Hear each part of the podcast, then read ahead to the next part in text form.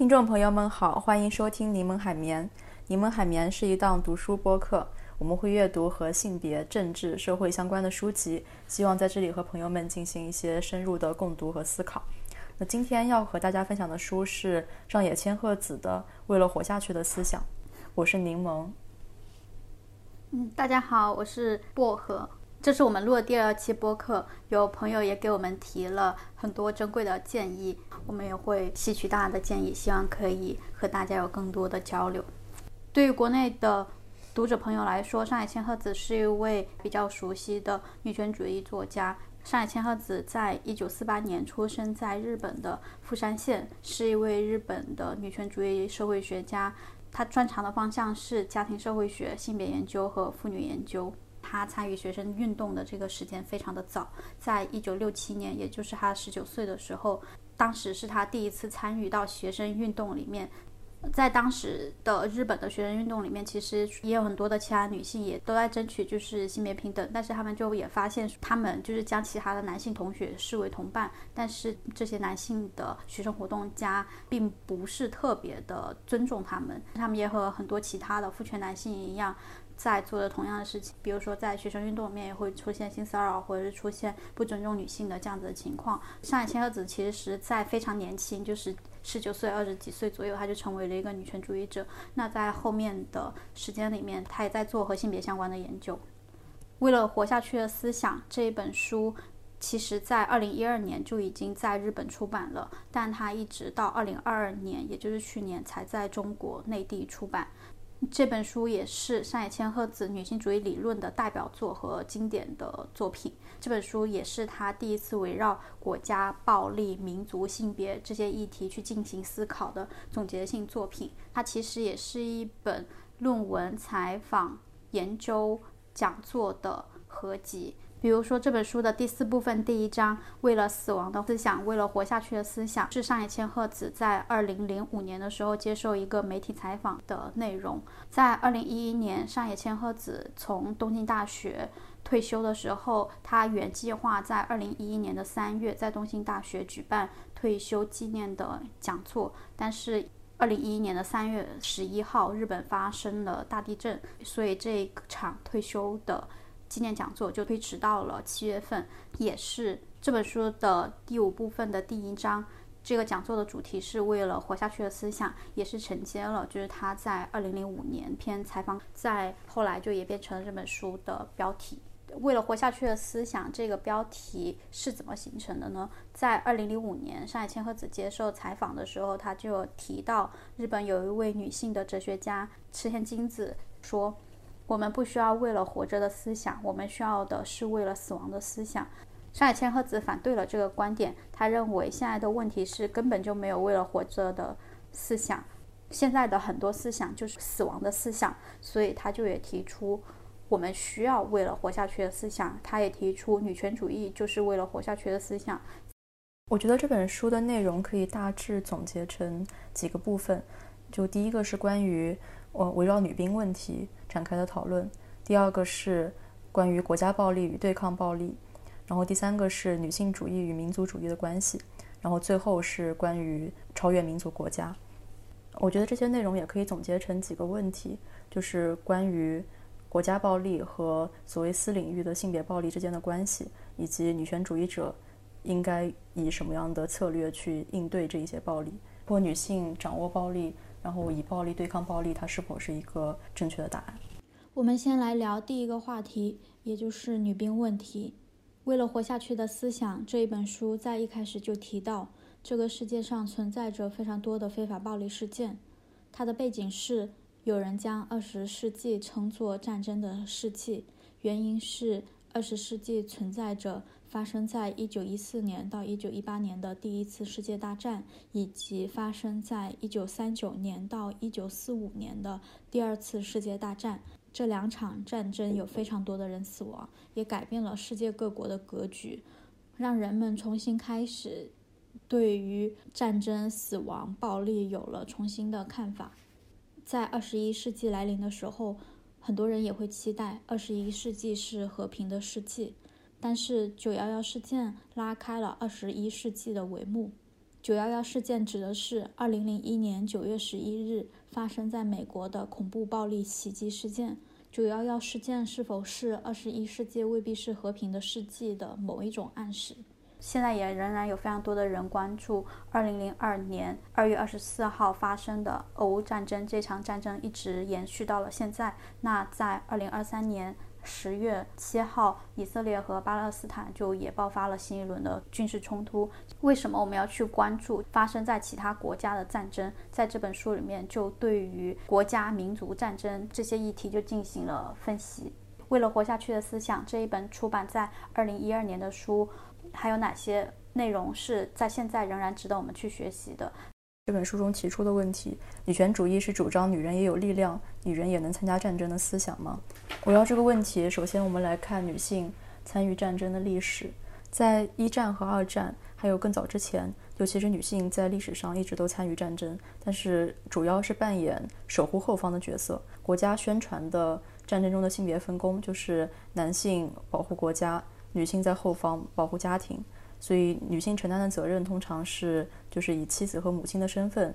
照顾家庭，然后或者在工厂当中生产军需品，或者是承担医护人员的职责。转折点是发生在一九七二年越南战争期间，美国当时开始积极的招募女兵。一九七二年，美国军中的女兵是四点五万，然后到了一九九零年，美国对伊拉克的海湾战争前一年，这个数字升到了二十二万。美国军队突然扩招女兵的背景是。呃，一九七二年前后，美国的征兵制度从强制兵役改为志愿兵役，所以是为了弥补兵员的不足，开始军队扩招。志愿兵役带来的一个影响，就是对于社会上的受歧视的少数群体，还有贫困人群，包括少数族裔来说，军队变成了一个提供。比较好的就业机会和受教育机会的场所带来的结果就是黑人的参军比例上升。美国军方为了避免美国军队变成黑人军队，就是出于这样的种族主义的考虑，也希望招募更多女性。但是其实这个背后隐藏的可能是更希望招募白人的精英的女性。另一方面是来自女性群体的需求。和少数族裔一样，女性选择参军，很多时候目的其实也是为了寻求好的就业和发展。当时的时代背景下，女性的就业领域扩张，传统的很多男性行业开始向女性开放。但是另外一方面是社会上面临的离婚率的提升和男性失业率的上升，使得很多女性是出于支撑家庭或者抚养孩子的考虑选择参军。一九七二到一九九零年这个期间，虽然军队当中女性的比例上升了，但是女性在军中的位置还是很尴尬，因为她们作为军人的角色，实际上很多时候是不被承认的。比如军队当中缺乏针对女性所制定的规章制度，甚至很多时候女性需要穿男兵的制服，因为是没有专门为他们准备的合适的制服。同时，女性在军中也缺乏上升的渠道，对于他们的最高军衔一直都有所限制。在退役之后，女兵也没有办法获得。军人应有的福利待遇，女兵在福利制度方面既被排除在军人之外，也被排除在妻子和母亲的这个范畴之外。在这个背景之下，一九九零年，美国当时最大的妇女组织叫全美妇女组织，提出了解除限制女兵参战的这样一个要求，意味着女性也要参与兵役登记，以及和男性士兵一样被派往直接作战的部队。他们提出的理由主要是三点，首先是。女性应该拥有和男性一样在军中学习和上升的空间。然后第二点是，女性应该在退役之后在社会上享有和男性退役士兵同样的福利待遇。最后一点是和性别暴力相关。他们认为，女性如果不能受到军事训练，会增加她们遭受暴力的风险。当时这样的诉求在政府、美国民间还有各个国家的女权主义者之间都有非常大的争议。那在这样的背景之下，一九九一年海湾战争开始之后，美国国会修改了相关的法律，然后从这一年开始，美国女兵就大量的参战，然后是直到二零一三年，美国军队才开始向女性开放所有的作战岗位。那来自国家的反对声音主要是集中在，就是以所谓的保护女性为名义，认为军队是男性专属的位置。而在女权主义者当中，支持这一主张的。观点主要是认为性别平等意味着在所有的领域取得男女平等。那这个目标也包括女性也要拥有誓死为国战斗的权利。反对的一方主要是基于反战和反对暴力的逻辑，但是他们面临一个挑战，就是既要表达女权主义的反战立场，但是同时又不落入性别本质主义，就是所谓的女性天生是和平主义者。女性可以成为士兵，本身也就意味着女性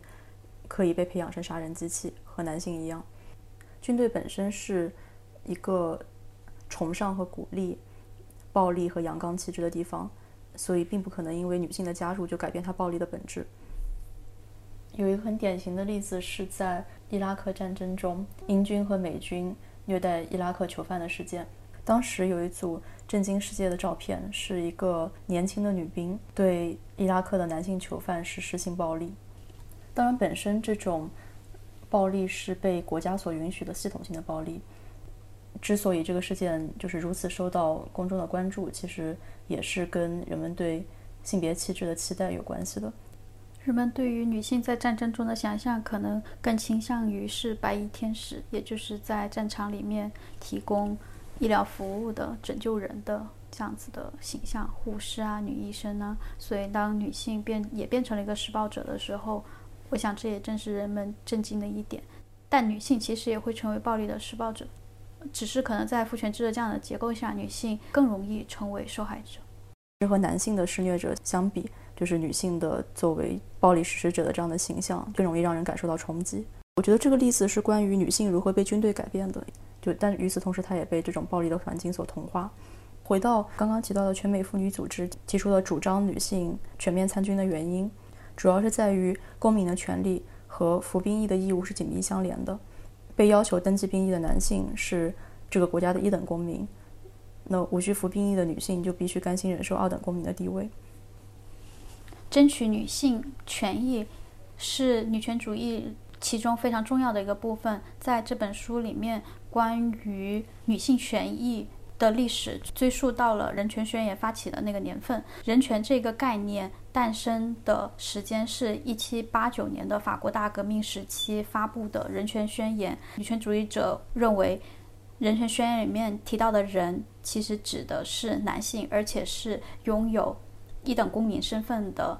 少部分的男性人权讲的其实也是男性的权益。在人权宣言发布的两年后，也就是一七九一年，有一位女性研究者奥兰普·德古热发表了女权宣言。女权宣言发布以后，也就使得人权宣言里面的其中的父权制男权性的一部分不言而喻。当时，古德热认为，如果女性和男性一样会被处以死刑的话，那么女性也应该和男性一样拥有参与政治的权利。很惋惜的一点是，就像古德热主张的一样，在两年后，也就是一七九三年，他就被处以死刑。从当时到现在，其实女性还是一直在争取包括参政权在内的女性的基本权益。法国大革命期间的女权主义者所提出的政治主张，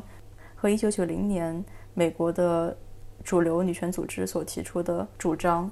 有着一致性，都在于女性履行和男性相同的义务，因此应当获得同等的待遇，也就是女性和男性拥有平等的公民权。但是这中间有一个悖论，就是关于所谓公民的定义，其实从一开始就局限在少部分的有参政权的精英男性的身上。人权这个概念在最开始，也就是在人权宣言发布的时候，就包含了以下的三种要素。第一个就是性别性，其中在讨论的人权或者是公民指的是男性。第二个是阶级性，也就是公民其实指的是被统治的共同体认可的成员，那不被他认可的成员就也不允许拥有人权。第三点是排他性，排他性指的是如果有一等公民，也就存在二等公民和三等公民。人权这个概念从人权宣言发展到现在，其实有非常深刻的历史，其中当然也包括说，呃，像古德热这样子的女性，很多其他的二等公民、三等公民。遭受迫害的这样子的历史，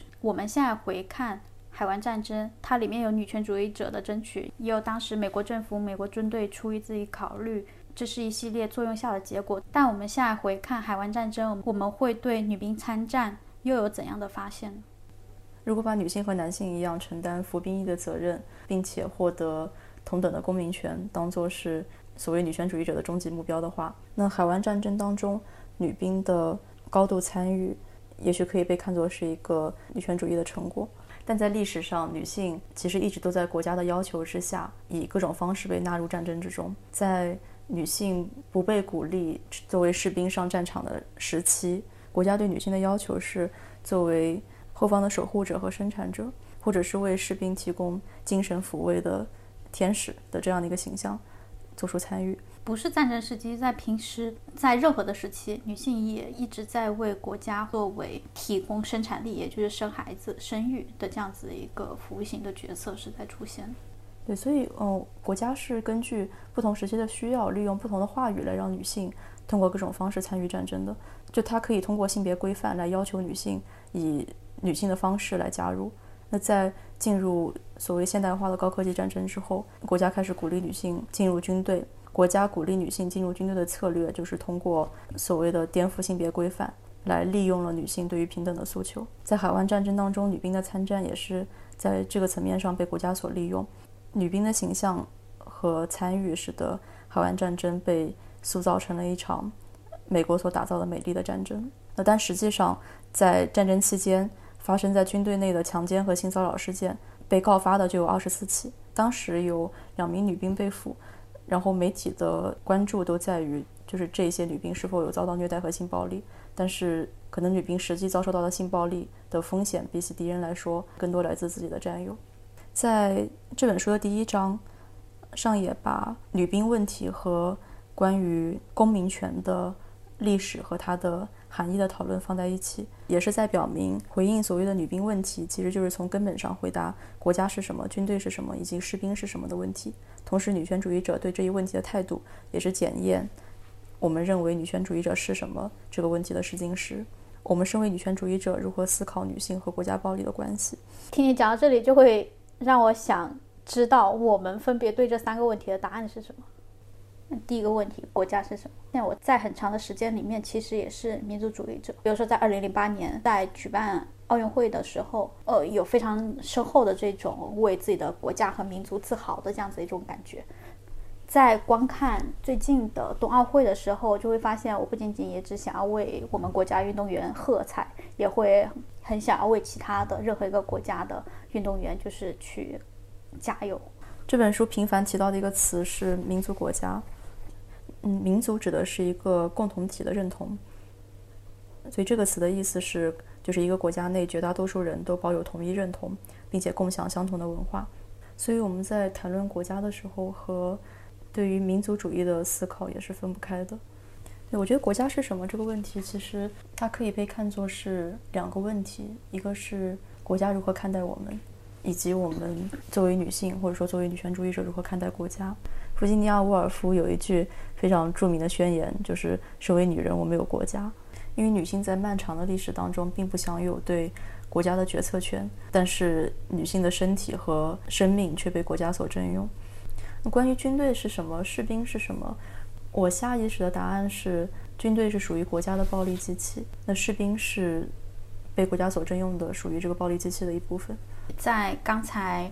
想要尝试去回答这个问题里面，我会发现我自己有非常多的掩饰。国家和民族主义有一个非常深的一个捆绑的关系。当我想要和国家保持一点距离的时候，可能很多人就会期待我和我的祖国一刻也不能分离，所以我就会觉得非常的有压力。所以我也希望有一天我可以更加真诚的谈论这个问题。关于回答军队是什么，呃，现在我会觉得军队是暴力的集合体。关于士兵是什么？我会觉得士兵是实施暴力的施害者。在这么回答的时候，我当然也知道，国际法里面，当士兵是遵从国家的意愿实施作战的时候，士兵其实是不需要负为之负责的。在了解到这些的情况下，我现在仍然会觉得，士兵遵循国家的意志去对他人使用的暴力仍然是暴力。这边涉及到一个问题是。什么样的暴力是正当的暴力，或者说是不是存在正当的暴力？我们的观念中好像确实会认为暴力是分为正当和不正当的。那或者提到战争的时候，我们会说，就是战争可能也分正义和非正义，可能也分侵略战争和反殖民的战争。那这种语言其实也是在界定我们如何看待就是战争或者说暴力的正当性。那通常就是这种正统化的暴力是指国家权力所行使的。暴力，比如说军事行动或者警察执法，就我们不会管它叫做暴力。那非正统的暴力是指发生在人与人之间的、公民之间的暴力行为，那通常他们被称作犯罪。那与国家暴力相对的，行使和国家权力对抗的暴力，则会被归类为恐怖主义。关于恐怖主义和暴力革命之间的界限，其实也是非常模糊的。暴力革命或者说政变，或者说就是不管如何命名，就是只取决于这个行动，就是最后的结果如何。如果一场暴力革命取代了之前的政权，那它就会被称作是革命。有一句名言，看历史的时候就会有一个明确的感知，就是这场战争的解释。权利是归胜利方的，但是像现在身处在以色列和巴勒斯坦就在起冲突的这样子一个时间段，我就会觉得非常的矛盾。这种矛盾是只看一方的视角去回看历史，就是所没有的矛盾。我觉得历史是由胜利者书写的这句话背后有一种虚无的主义，也可能是一种崇拜。强权的这种民族主义的这种情怀在里面，它通常可能就是被使用的那个语境是我们的国家、我们的民族要成为强者。就但是我们在这样的一个女权主义的视角下去看待国家之间的战争，就是以及面对压倒性的国家暴力，不管是来自民间还是来自另一个国家的所谓的抵抗暴力或者对抗暴力，我们还是站在反思暴力的角度去思考。这些暴力是不是真的具有所谓的正义性？就是我们自身，就是作为女性，既可能是国家暴力的受害者，同时在日常生活中也是承受着更多暴力的人。我们怎么去面对这个和我们息息相关的问题？就是对于弱者来说，以暴制暴是否是正当的或者是可行的？在刚刚提到的被国家所定义的正统化和非正统化的暴力之外。其实还存在一种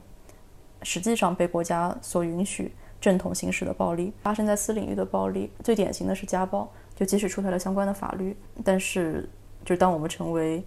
受暴者的时候，很多时候我们也发现，就是这些法律可能并没有起到作用，或者是我们并没有人可以求助。像军队和警察这样的。由国家所认可的暴力和发生在私人关系当中的性别暴力都被排除在公民社会之外，不受约束。那这本书当中就指出，这两种暴力中间存在着一种关联性。作为一等公民的男性，因为肩负兵役，所以他们在获得了行使国家所独占的暴力的权利和义务的同时，也被国家赋予了在私领域无节制施暴的权利。参军的权利和在私领域施暴的权利是男性气质的核心。我看到这边的时候有很多感触。嗯，比如说，当我们主张就是女性应该有平等的就业权，和就是在任何专业都有平等的受教育权的时候，其实就是很容易听到来自男性的反馈，就是说，就是女性只要权利不要义务。他们背后的逻辑就是女性不需要当兵，不需要登记兵役，只有男性承担了保家卫国的重任，所以相对的有一些领域就是应当专属于男性的，就即使他可能并不真的需要参军。就他的整个男性气质就依然是建立在这样一个前提上的，就这个是被国家所赋予的，就是一些人所主张的女性和男性履行同等的义务，同时享有同样的公民权，可能是一个悖论的原因是正当化行使暴力的权利是一种社会资源，不会被国家平等分配给所有人。行使公领域暴力的义务对应的是行使私领域暴力的权利。公民可以被定义的前提是有非公民的存在。女权主义者不可能在。不质疑男性公民权的这样的内涵的前提下，要求让女性公民享受和男性公民一样的权利，因为这种权利也就意味着压迫弱者和歧视女性的权利。关于对抗暴力，书中提到了在七十年代日本的激进左翼女性革命战士在海内外制造的一系列暴力袭击事件，带来了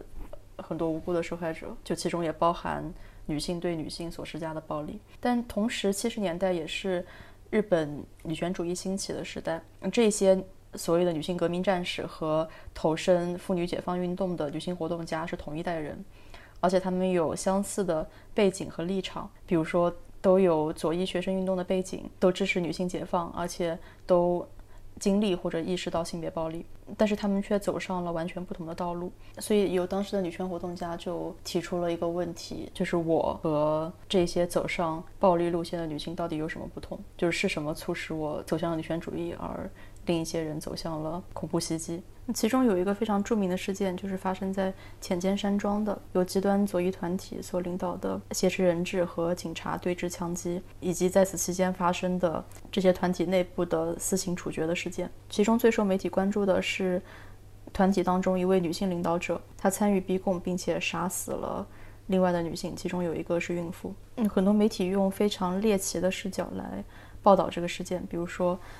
呃，把它归结为是女性对女性的嫉妒。那很多女权主义者其实对就是媒体的这个论调感到非常的愤怒。他们就指出，这个施暴的女性曾经在团体当中遭受过性侵，之后又听从组织的安排和一个男性结婚。所以有女性活动家就指出，她是在一个极端否认女性身份的环境里面。为了革命，不得不承受这种自我否认。那这种对女性身份的否认，也延伸到他对其他女性的杀害这个行为上。左翼团体虽然承认和鼓励女性的参与，但是同时又极端的厌女，这是很多当时的左翼女权活动家转向的原因，也让他们和这些女性革命者走上了不同的道路。那一位说自己和女性革命战士之间非常相似的活动家叫田中美金。他曾经表示，自己离开新左翼运动，投身到妇女解放运动当中，是是因为他无法接受占主导的精英阶层的男学生的自我否定的观点，因为这种就是自我否定的观点背后是一种拥有特权的加害者意识。他强调，运动是为了他人的痛苦，把被压迫民族的痛苦当做自己的痛苦。就我理解，他可能是一种英雄主义的。自我沉溺的这样的一种观点，但是对于像田中美金这样的女性的参与者来说，她们曾经是性暴力的受害者，但是这些所谓的女性的私人的伤痛，在左翼的运动当中是不被承认的，所以这一些左翼女权活动家就发出了自己的宣言，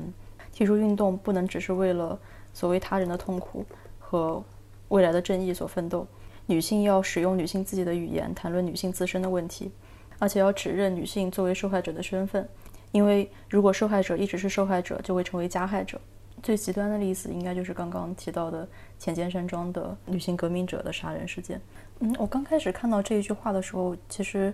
会有一些疑问：我们是在强调受害者对于暴力的责任，怎么区分它和？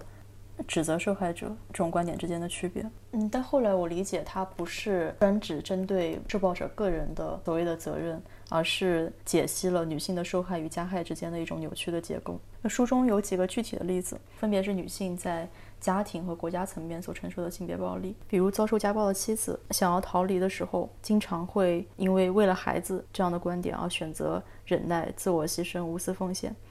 但是如果母亲一直是一名受害者，那么他所遭受的暴力其实会赤裸裸地呈现在孩子面前，那这个孩子就是被置于加害的环境之中。另外一个例子是关于二战时期日本的性奴隶制度，就是所谓的慰安妇。当时日本绝大部分的慰安妇是朝鲜女性，但同时也有日本本国的女性。那对这些女性来说，她们也是国家暴力的受害者，但是她们自我安慰的方式就是把自己和朝鲜的慰安妇区别开来，认为自己是为了国家所服务。否则，他们就没有办法承受自己的处境。这几个例子放在一起，是说我们只有承认自己作为受暴者的处境，才有可能开始改变。而承认自己是受暴者，也意味着承认自己处于弱者的地位。这跟以暴制暴或者暴力反击可以解决问题的思路是完全相反。比如，在一个具体的情境下，站在家暴支持工作者的角度来说。支持女性脱离受暴环境的方式，通常是支持他逃离，而不是鼓励他反击。因为女性承受暴力，就是因为没有反击的条件。而当事人获得外界支持的最低限度的条件，也并不是有没有反抗的意愿，而是承认自己是受害者。因为如果就是自身不能承认的话，其实外界是无法介入的。那同样，关于暴力革命的反思，就是要反对在运动中把。个人的牺牲和女性基于性别所遭受的歧视和暴力所合理化，而在很长一段时间里面，这些都是革命运动当中常见的观点。鱼死网破式的暴力袭击不只是意味着牺牲无辜者的生命，它最先牺牲的是革命者自身的。这种需要有所牺牲才能换来的对于未来的正义的期待，不可能包含对女性和弱者的正义。它是一种为了死亡而不是活下去的思想。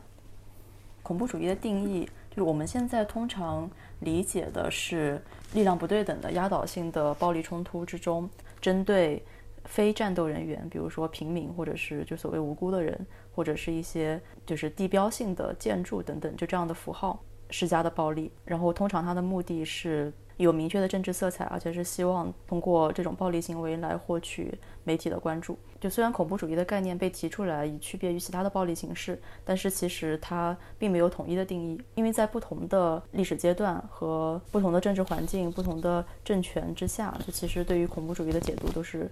有很大的分歧的。而且这个词本身是带有强烈的政治和情感色彩，它可以指私人的武装团体，在现在有的时候也被指。国家的恐怖主义，那它也可以被当作是某个政权用来正当化自己侵略战争的一个借口。那最近的一个例子是，BBC 在报道巴以冲突的时候，对于某一次袭击没有使用“恐怖分子”这个称呼而受到了批评。呃他们的回应是因为“恐怖分子”这个词是带有政治立场的，所以它会为理解带来障碍而不是帮助。因此，更恰当的做法是使用更具体的描述行为的词汇，比如说炸弹袭击者、枪手、叛乱分子和武装分子。恐怖分子和恐怖袭击这些词汇离我们的生活听起来比较遥远，但是但同时我们其实又经经常在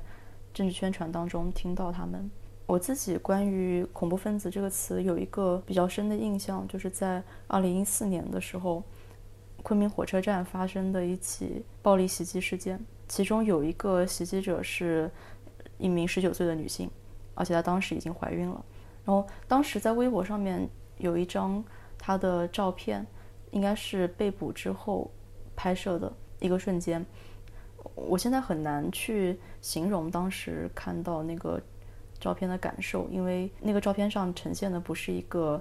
凶神恶煞的举着刀的暴徒，而是一个年轻女性的看起来甚至有一些脆弱的眼神。我觉得这张照片应该给很多人都造成了一些心理上的冲击。当时还有一个超话，就是关于这个事件。里面有很多男性在讨论这件事情，很多是带有一些调侃的，就是描述这个女性的长相很漂亮，就是因为因为她很漂亮，所以希望她就是不会被呃处死或者怎么样。与此同时，我还看到一个也是十九岁的一个女生，在那个超话里面非常激烈的反驳，她说就是我也是这个年纪，就是为什么我没有变成恐怖分子？我觉得那是一个非常奇特的场景，就是因因为它是一段完全错位的对话，在。这样的一个环境之下，没有办法进行深入讨论的，也是没有办法去，就是对于所谓的细节、真相等等有更深入的了解的。就是这样一个话题下面，我们看到的是关于性别、阶级、种族、政治等等这些问题的交织，全都汇聚在这一个女性的眼神当中。它中间当然是有很多关于性别的因素，我觉得恰恰也是因为一个年轻女性。看似无辜的面孔和他的暴力行为之间的反差，才提醒我们去思考，在恐怖主义这个词的背后，人到底是如何被政治环境所塑造的，又是如何成为暴力的制造者和受害者，以及可能被恐怖主义这样的概念所遮蔽的暴力本身是如何产生的。我们前面分享的内容可以总结成两点：第一点是女兵的问题，其中就也包括说女性参战的历史、女性争取参加战争的权利，它的起因、经过和现在我们可以看到它的进展是怎样的。第二点是关于暴力，就其中就也包括暴力是如何被命名的，正统性的暴力是什么，非正统性的暴力又是什么。我们接下来想要分享的主题是关于民族主义和女权主义，这其实也是为了活下去的思想这本书里面很重要的一个部分。我们很经常会听到民族主义这个词，但是民族主义是到底是什么？如果我们搜索百度百科，那百度百科给我们的定义就是：民族主义通常是指以维护本民族利益和尊严为出发点的思想与行为。在这本书的第三部分，上野千鹤子引用了日本研究学者关于民族主义的研究，其中就有提到不同的统治共同体其实会根据不同的历史语境去解读民族主义这个概念。民族主义这一个概念几乎和所有相互对立的概念其实是联系在一起的。有的时候它是保守的，有时候它又是革新的，有时候它是军事主义的，但有时候它又是和平主义的。但是这些概念往往都是二元对立的概念。上野千鹤子也对民族主义下了一个定义，它的定义是。民族主义是对民族国家的归属具有排他性与从属性的一种国民综合的意识形态和实践，而民族主义神圣化的象征有两个：第一个是血，也就是有着出生共同性的人；第二个是领土。从小到大，我们可能听过很多很多遍宣传，比如说“我是中国人，我有中国魂”类似的这样子的话语。这种话语其实是民族主义的非常形象的一种话语。嗯，上野千鹤子也在这本书提出，我们现在经历的其实是一个民族国家的一个时代。这个时代的奇妙之处在于。民族主义国家其实是切分了地球这个球体，它的表面去画出一条一条的国境，以此来去区分每个国家分别是什么，其中的人又是哪个国家的人。但是和实际的物理上的国境线、省份线不一样的是，对于某种民族主义的归属，它实际上是一种想象的共同体。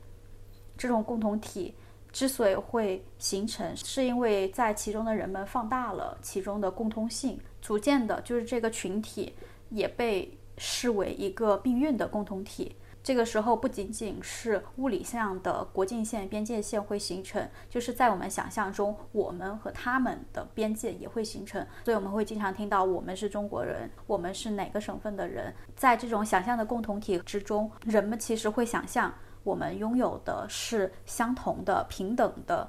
公民权利，但是这种平等的公民权利往往只是一个想象、神话，一个大家的期待，其实是非常难以达成的，因为在这个共同体里面有。呃，既有一等的公民，但是其实也有非常多二等的、三等的，或者是更低等的公民的成员，也会被迫的卷入这个共同的命运之中。这个共同体的主要的决定权利是掌握在一等公民手上的，或者是更少部分的人的手上的。但是二等公民、三等公民，或者是其他的更低层的公民，其实要接受这种命运共担的这样子的一个后果。用战争来举例的话，战争往往是有少部分的。人来发起和启动的，但是这个国家、这个地区或者是这个民族的人，其实都要承担这个决定带来的后果。非一等公民的成员也会被要求表现出从属于这个集体的排他性和忠诚。沃尔夫对于这种命运的共同体的描述是强制性的同胞之情。怎么去理解？首先回答一个问题：女性可能是民族主义者吗？那这个问题在书中的内容主要是聚焦于女性需要为战争负责吗？因为在很长一段时间里面，女性其实是没有对于国家命运的决策权的。作为女人，我没有祖国；作为女人，我不需要祖国；作为女人，我的祖国就是整个世界。这三句非常出名的话，出自于沃尔夫在一九三八年写的《三个金币》这本书里面。《三个金币》这本书其实也是在二战之前的一年书写完成的。沃尔夫在讲述这三句话的时候，他的历史背景是女性在当时并不具有参政权。当女性在这个国家里面没有参政权的时候，那我们当然也可以理解为什么女性不需要为这个国家发起的战争去负责。但是这个历史背景和现在已已经有非常大的不同了。我们现在已经没有办法再说女性没有参政权这件事情了。那在现在的背景下，作为女性，我们需要去承担哪一些责任呢？在二十世纪七八十年代，全球女性史的研究发起了一场重审历史的活动，通过提出女性对战争的参与，质疑了战争后的一种叙事，就是将女性构建成战争的受害者，并且提出只有男人的战争是无法成立的，女性不管是不是作为士兵在前线战斗，实际上也是在普遍的参与战争。沃尔夫在提到女性和国家发起的战争之间的关系的时候，提出了一个问题：国家哪些方面是属于女性的？那在这本书当中，上野将这个问题替换了一下，变成女性哪些方面是属于国家的？我们谈论女性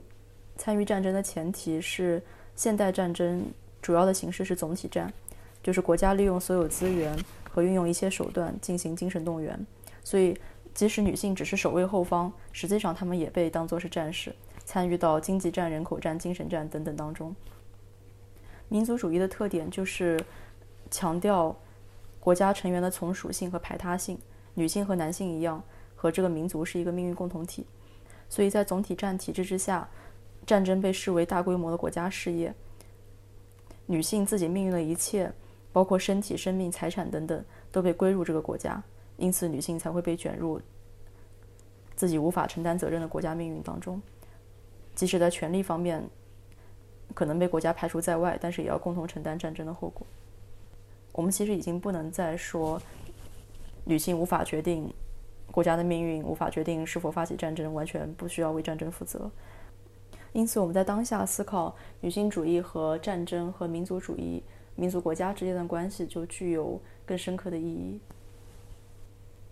在历史上，女权主义和民族主义在不同的国家也有各种程度的合作和对立。比如，在西欧国家，女权主义诞生之初就受到民族主义的影响。所以，它在发展的过程中也一直和左翼势力处于同盟关系。那在亚洲的民族解放斗争当中，民族主义和反殖民斗争相联系，因此成功动员了大量的女性参与。书中也提出，这一些女权主义和民族主义和不同的政权意识形态等等的合作，其实对于女权主义来说，不过都是偶然而已。女权主义是随着语境的发展而变化，通过跟民族主义或者共产主义合作，收获女性的集体利益。当人们对主权国家的要求与民族觉醒和反殖民主义结合的时候，女性就和民族主义共同战斗；而当人们对主权国家的要求和阶级斗争结合的时候，女性就与社会主义一起战斗。当然，到了最后，许多革命对于女性而言都是以背叛的革命而告终的。革命胜利了，但是女性并没有能够收获胜利的果实。也没有能够在法律当中获得平等的权利。民族主义的特点是卓越性、从属性和排他性。它要求自己优先于所有集体概念，而且不允许成员的部分从属追求全部的从属。在我们和他们、人民和他者的二元对立之中，排除了作为灰色地带的中间项。而女权主义强调的是多元性、部分性和相对性。虽然女权主义也可以被定义成和女性这种虚构的共同性想象上的认同，看起来和民族主义是有一些相似的，但是在是否承认差异和多元，尤其是性别维度的差异上，这两者是背道而驰的。强制要求我们去回答是民族还是性别，是女权还是人权这种排他性的二选一的问题，提出这个问题的正是民族而非性别。民族主义要求女性从属于某一个集体。并且强制要求我们和这个集体的男性共命运。从历史经验上来看，女性主义和民族主义、共产主义，甚至宗教原教旨主义都暂时性、过渡性的共存过。但是从逻辑上，我们可以得出这样的结论：就是女权主义不仅和民族主义，也和所有其他的排他性的要求一元共同性的原教旨主义势不两立。这两种情况得以并存的原因是，女权运动包含两个方面，既包含在当下体制之内寻求平等的运动。也包含企图改变体制的重要斗争。女权主义和民族主义之间的异同，以及他们之间的合作和分裂，对我们来说也是一个提醒，就是我们要拒绝女权主义和军事主义、种族主义等等思想并不相容的这样一种预判。女权主义者既可能支持民主，也可能支持集权；既可能是社会主义阵营，也可能是法西斯阵营。我们看待女权主义和其他的各种思想运动之间的关系的历史，需要从当时的语境出发，而不能将女权主义当做一系列思想的外壳。它也提醒我们要思考自身和民族主义之间的关系，比如面对你热爱国家吗？你热爱民族吗？你热爱家庭吗？等等这些强制的同胞之情的问题，很多时候他们只允许一个答案。那对于这些问题，作为女权主义者，我们有理由提高警惕。因为这些答案的背后就是否定性别。上野千鹤子也提醒我们要警惕对于这些高概念的崇拜。民主主义其实就和正义、善良、美好这些词语一样，它不管从属于哪一个阵营，它可能都会是被利用的一个概念。女权主义也可以被定义成和女性这种虚构的想象共同体上面达成认可。尤其是到了现在，女权主义这个概念里面，其实不仅仅是在基于生物学上的统一性和身体经验上的共同性，这指的是现在的女权主义不仅仅只包含生理性别女性，也包括跨性别，也包括男性，也包括其他认同女权主义的人。上野千鹤子也进一步提出，我们其实也要警惕理论的傲慢，我们要不断的、反复的去思考女权主义到底是什么，对我们来说，它意味的具体的。是什么？最后，我们就来到了一个问题：作为女性，我们如何超越民族主义和民族国家的视角？这个问题可能很难有一个答案，因为我们很难想象一个没有国家、没有国境的世界。书中给出的答案是：我们可以从难民的视角来看待自己在这个世界上的位置。民族国家将国籍作为我们获得身份的前提，但是我们可以拒绝承认这个前提。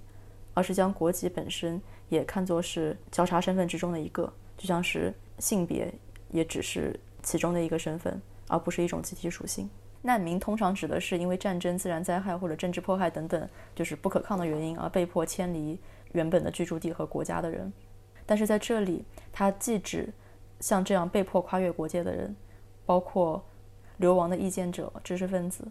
或者是因为经济原因。选择偷渡或者走线去其他国家谋生的人，对他们来说，国境线虽然存在，但并不是用来遵守，而是用来跨越的。但同时，“难民”这个词在这里也指主动抛弃国籍、跨越国界的人。难民的视角是一种自由的、承认个人的主体性和差异的视角。对女性来说，背井离乡成为难民，还有一层特殊的含义，因为女性被。自身所处的文化环境所排斥，女性没有祖国，没有家乡，体现在没有属于自己的语言。上野在这边举了一个例子，就是她和同时代的女学生，作为最早求学和走入职场的女性，她们在学习和表达思想的时候，都只能使用男性的语言。因此，女权主义所做的事情，就是让女性获得语言的这样一个过程。我们需要思考如何创造和获取属于自己的语言。这本书的另外一个核心观点是强调反暴力的主张。引用书中的一段话：“如果我们不能将包括战争在内的暴力称为犯罪的话，那么家庭暴力就很难得到解决。而且，如果我们对彻底解决家暴问题仍抱有一丝希望的话，为什么不能对国家的非暴力化也同样抱有希望呢？”这当然不是一个直接的策略。很多时候，我们所期待的是对于一系列的简单问题的答案，比如说如何终止战争，如何终止家暴。我们期待女权主义可以给我们一个简单可行的、一劳永逸的答案，但是很显然，我们无法从女权主义当中获取这样的答案。但是，暴力实际带来的是对弱者的牺牲。为了获取一个答案，我们也可能会投身民族主义和宗教。投身于一个想象中的民族，或者是一段想象中的辉煌的历史，不管是以性别还是以国家的名义。